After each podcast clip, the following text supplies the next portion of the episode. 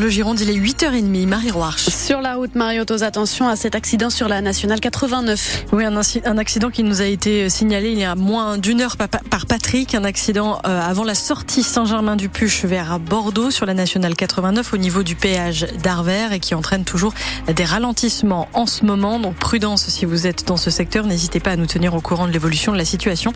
Partout ailleurs, ça se dégage progressivement sur la rocade bordelaise, en intérieur comme en extérieur. Si hier c'était encore très compliqué sur la 10, aujourd'hui tout va bien, tous les voyants sont au vert, vous circulez très bien vers Paris ou vers Bordeaux.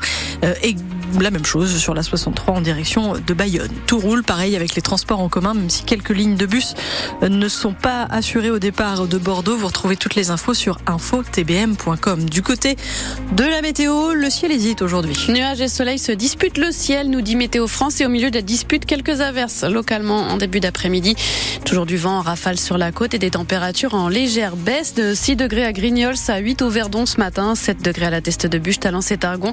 Cet après-midi, on attend jusqu'à 10 degrés à Vendaille, Montalivet. Il fera 8 à Ostens, 9 à Lacano, Saint-Symphorien, Bordeaux et Saint-Savin.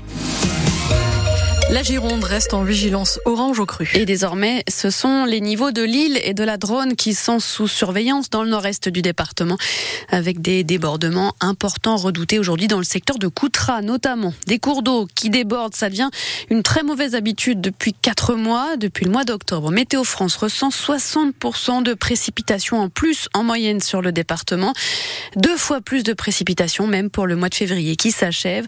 Au-delà d'une galère pour le moral qui nous donne envie d'y hiberner jusqu'au printemps, c'est une galère pour les riverains qui vivent aux abords de cours d'eau. À Sainte-Eulalie, par exemple, plusieurs rues ont dû être fermées dimanche. L'école s'est retrouvée les pieds dans l'eau. Le maire Hubert Laporte est allé à la rencontre des habitants hier pour tenter de les réconforter tout le volume d'eau du ruisseau doit rentrer dans ce petit euh, tuyau pour passer sous la route. Quoi. Et donc on voit bien que, ben, que ça peut, à un moment donné, ça peut plus passer et ça déborde de part et d'autre. Voilà. Et là, vous voyez, ça, plonge vers l'école vers euh, Saint-Exupéry directement. Bonjour. L'école, elle a été, elle a Alors l'école, euh, on a réussi à limiter les dégâts et euh, on était derrière, donc on a épongé. Il y a deux ans, elle avait été inondée. Ah ben en 2021, l'école 2021. été et en 2013. En 2013 aussi En 2013, il y avait 1m50 d'eau hein, dans l'école. Ah, quand même. Ah oui. en 2013, nous, ben, on a refait ah, les trois chambres. Un mètre d'eau, là. Oui. La dernière fois, il y a une voisine, mais euh, elle est âgée, elle a perdu euh, les photos. Euh, c'est des, des, choses que les assurances ne rembourseront jamais, en fait. Des souvenirs qui partent à l'eau, qu'on ne peut pas récupérer. Voilà. Et vous retrouvez sur francebleu.fr tous les chiffres des précipitations de ces derniers mois particulièrement pluvieux en Gironde. Les Pyrénées-Atlantiques sont elles placées en vigilance orange aux avalanches. Aujourd'hui, on attend localement entre 60 cm et 1 mètre de neige fraîche sur la montagne basque. Le risque d'avalanche y sera de 4 sur 5 sur les massifs du Pays basque et d'Aspe au Sceau et les infrastructures des stations de ski sont exposées selon les météorologues. Bruno Le Maire appelle les banques et les assurances à davantage jouer le jeu. Jouer le jeu pour soutenir les trésoreries en difficulté des agriculteurs. Le ministre de l'économie en visite au salon de l'agriculture avant de réunir tous ces acteurs, banques, assurances, fisc à Bercy aujourd'hui. Il leur réclame des propositions en termes d'accès au crédit, de taux d'intérêt attractifs, alors que l'État se portera garant de prêts à hauteur de 2 milliards d'euros pour les agriculteurs à compter du 1er juillet. Hier, Emmanuel Macron a également demandé au préfet d'ouvrir des permanences agricoles dans chaque préfecture et sous-préfecture d'ici deux mois. Il leur suggère aussi de recenser dans leur département toutes les exploitations agricoles en difficulté et qui nécessitent un accompagnement en matière de trésorerie. Illustration de ces structures en grande difficulté, la cave coopérative de Pugnac dans le Cubzaguet. Elle va devoir licencier 5 de ses 14 salariés dans les prochaines semaines. Et plus largement, tout le secteur est frappé par la crise viticole, déplore Jean Roux, maire de Pugnac et ancien viticulteur. Notre commune devait avoir à peu près 400-450 hectares de vignes en appellation Côte de Bourg et un peu Côte de Blaye. Et ben, nous allons avoir au moins, dans les deux années qui arrivent, 200 hectares de moins. 100 hectares cette année s'arrache sûr et certain. Le reste dans la foulée, c'était la première activité et c'était une activité florissante.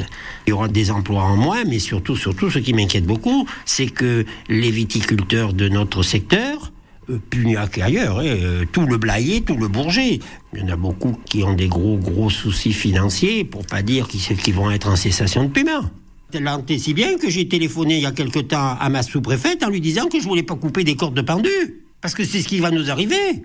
Un paysan, ça vient pas demander à la mairie euh, le collier alimentaire et compagnie.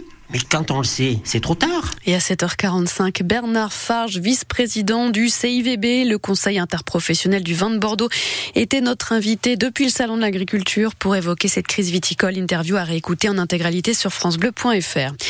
Emmanuel Macron n'exclut pas l'envoi de troupes occidentales en Ukraine à l'avenir, déclaration du chef de l'État à l'issue d'une conférence organisée en urgence en présence de 27 autres pays. Alors que sur le front, l'Ukraine souffre et déplore n'avoir reçu que 30% du million d'obus promis par l'Union européenne.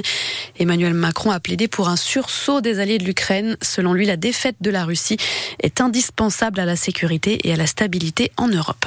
6 à 8 semaines loin des terrains pour Mathieu Jalibert. Selon nos informations, l'ouvreur de l'UBB et du 15 de France ne devrait pas reprendre la compétition avant la mi-avril.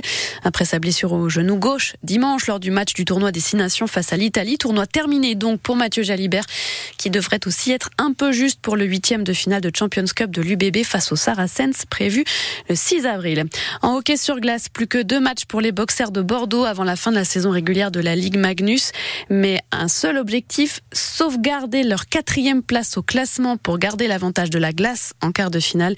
Les boxers se déplacent à Nice ce soir avant de recevoir les voisins d'Anglette vendredi dans une patinoire de Mériadec encore une fois à guichet fermé. Et puis Cadillac à l'honneur à Cadillac. Ça ne s'invente pas. La célèbre marque américaine basée à Détroit, chère à Elvis Presley, a choisi Cadillac sur Garonne pour dévoiler son tout dernier modèle en France, la Lyric, un SUV haut de gamme et électrique qui sera exposé du 21 au 23 mars sous la halle du marché. Les images de promotion seront même tournées dans la ville à cette occasion. On vous présente le programme sur francebleu.fr.